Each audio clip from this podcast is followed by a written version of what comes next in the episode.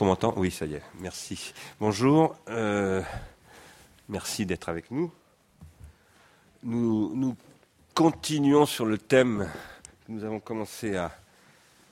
que nous avons engagé depuis le début de cette année euh, au titre de, ce que nous appelons la mécroissance. Euh, mécroissance dont nous avons traité la dernière fois d'un point de vue à proprement parler économique, dans une discussion, un dialogue avec euh, Yann Moulier-Boutan. J'en profite en disant cela d'ailleurs pour dire que nous avons envie, dans les mois et les années qui viennent, à Arsène d'ouvrir des dialogues. Véritablement, euh, depuis deux, trois ans, nous avons essayé de poser notre problématique plus ou moins bien, plus ou moins mal. Mais maintenant, nous pensons qu'il est important d'ouvrir des espaces de discussion euh, et c'est ce que nous faisons depuis, le mois de décembre où nous avions accueilli Denis Guénoun avec ses propos, euh, je dirais, sur l'analyse du XXe siècle, l'analyse politique et historique du XXe siècle. Nous avons continué depuis le début de l'année, la toute dernière euh, séance donc avec, euh, en particulier avec Yann Moulier-Boutan sur la question de l'économie de la contribution. Et aujourd'hui, nous poursuivons sur ce thème de ce que nous avons appelé la mécroissance, la mauvaise croissance ou la, croissance de travers. Euh, nous continuons sur le thème de l'économie libidinale capitaliste. Je rappelle que la thèse selon laquelle le mal dont nous souffrons aujourd'hui, ce qu'on pourrait appeler le malaise dans la consommation, euh, qui est devenu le substitut de la culture, et de la civilisation. Euh, ce malaise est un malaise dans l'économie libidinale, est un dysfonctionnement de l'économie libidinale. Nous abordons, ici la question du capitalisme, en particulier du capitalisme du XXe siècle, comme la question d'une économie libidinale intrinsèquement euh, constituée par un rapport au désir et par un rapport structurellement défaillant et même destructeur du désir. Euh, rapport qui lui-même est lié à l'industrie et donc à la technologie. Cette euh, thèse que nous soutenons, ou cet ensemble de thèses que nous soutenons plus ou moins de manière unanime d'ailleurs, parce que dans l'art industrialiste, tout le monde n'a pas exactement les mêmes points de vue. Hein, sur ce, nous ne sommes pas dans une église et nous ne développons pas un dogme ici, mais nous partageons euh, euh, autour de cela des, analyses convergentes, en tout cas sur les grands ensembles de questions. Et, c'est une thèse qui pose des problèmes théoriques. Ces problèmes théoriques en particulier, nous considérons qu'il nécessite à un moment donné de faire un retour vers le père fondateur de la psychanalyse, Sigmund Freud. Il pose des problèmes théoriques du, que Danny Robert Dufour pose d'ailleurs dans le dernier chapitre de son dernier ouvrage, c'est le dernier, hein, il n'a pas le, dernier. le divin marché. Jusqu'au suivant, c'est le dernier. Euh, dans le dernier chapitre, euh, Dany Robert Dufour pose des questions, en particulier quant à ce qu'il, euh, ce que j'ai appelé, mais je crois que l'expression est, de lui dans, le chapitre, euh, l'historicité de l'inconscient. Euh, avec la, la, il pose même la question de la destructibilité de l'inconscient. Nous, nous considérons, alors là je parle surtout en mon propre nom, mais je crois que nous sommes assez nombreux dans Ars Industrialis, à considérer qu'en effet, le surmoi et l'inconscient sont intrinsèquement destructibles. C'est d'ailleurs pour ça qu'il faut qu'il y ait une économie, pour économiser la menace constante de cette destruction. C'est notre point de vue, mais ce n'est pas un point de vue qui est partagé par tout le monde. Euh, ce n'est pas un point de vue qui est partagé par tous les psychanalystes, par tous les freudiens, par, les lacaniens, par tous les lacaniens. Et c'est un point de vue qui, de toute façon, pose des problèmes. Euh, des problèmes, y compris de ce qu'on pourrait appeler, je vais prendre une expression Husserlienne, l'omnitemporalité de l'économie libidinale.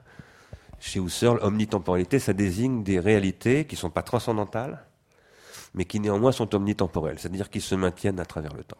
Elles ne sont pas transcendantales au sens où elles sont, enfin, elles sont pas transcendantales, elles sont pas transcendantes, pardonnez-moi, elles sont pas transcendantes.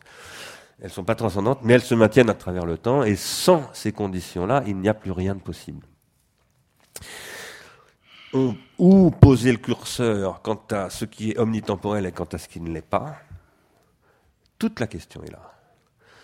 Si on doit défendre une économie qui constitue pour moi ce que j'appelle maintenant un système de soins, et, dire euh, en économie, ce genre de choses ne peut pas être fait parce qu'à ce moment-là, c'est l'économie elle-même elle qui est détruite, l'identification de ce genre de frontières est absolument capitale.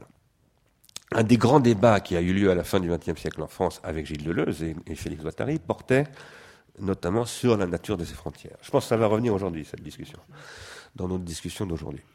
Voilà, nous voulons euh, ouvrir euh, par cette séance à laquelle je remercie très chaleureusement Olivier Douville et Dany Robert Dufour d'avoir accepté d'y participer. Je leur suis très reconnaissant. Nous voulons ouvrir ce, ce chantier-là, ce débat-là. Nous l'avions déjà ouvert avant, mais nous voudrions maintenant l'ouvrir de manière plus, plus structurelle, plus officielle, plus systématique.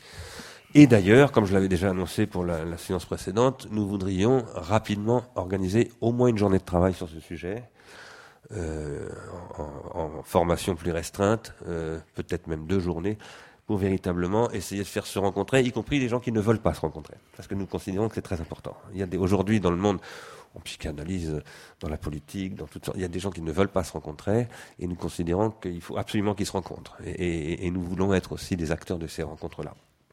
Voilà. Alors nous avons donc invité Dany Robert Dufour, euh, d'abord parce que évidemment euh, nous partageons énormément de points de vue avec euh, son diagnostic. je dirais que ça date pas d'hier. Moi-même, je, par exemple, sur ce qu'il a développé dans son avant-dernier livre à propos de la néothénie, je me sens comme un poisson dans l'eau, si je puis dire, dans cette problématique.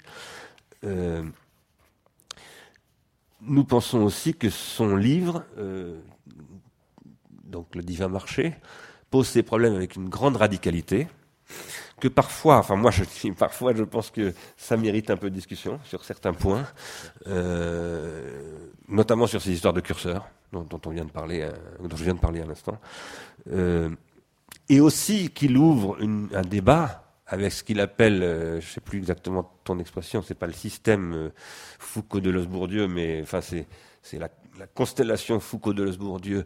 Il ouvre un débat avec l'héritage de la deuxième moitié du XXe siècle français, disons des années 70 à, la fin du XXe siècle, euh, qui effectivement doit être ouvert parce que ces questions ne peuvent pas ne pas rétroagir sur cet héritage. Après, est-ce que, euh, il se trouve que je dois, pour être très, très, très franc, très honnête, euh, Dany euh, Robert Dufour a écrit ce livre pendant que moi-même j'écrivais un autre livre. On ne s'est pas du tout parlé dans cette période-là, mais vraiment pas du tout. le livre en question, c'est Prendre soin. Et il se trouve que nous avons parlé de beaucoup de mêmes sujets, en particulier de Michel Foucault et de la discipline, et du, rapport de l'école à la discipline, etc. Euh, voilà, et j'ai été très frappé par ça. Euh, je pense que nous aurons, j'espère que nous aurons l'occasion d'en parler tout à l'heure. Euh, voilà. Et Olivier Douville interviendra après Dany Robert Dufour. Olivier Douville est bien connu pour de nombreux travaux parce que il a fait, il, a, il a contribué à toutes sortes de chantiers. Il a publié beaucoup d'ouvrages. Il est notamment bien connu pour un travail sur l'adolescence, sur cette question de l'adolescence qui est, je crois, je parle évidemment sous son contrôle, une question originale dans, dans l'histoire de la pensée psychanalytique. Enfin, elle est, elle est sortie, me semble-t-il, depuis quelques... Donc elle, elle permettrait peut-être à la psychanalyse de faire preuve d'originalité. Peut-être. Et, et c'est une question qui, qui, est chaude en ce moment, euh, extrêmement chaude, euh, qui est très liée, enfin qui est très présente dans, les, dans, dans le travail que Dany Robert va, va évoquer tout à l'heure.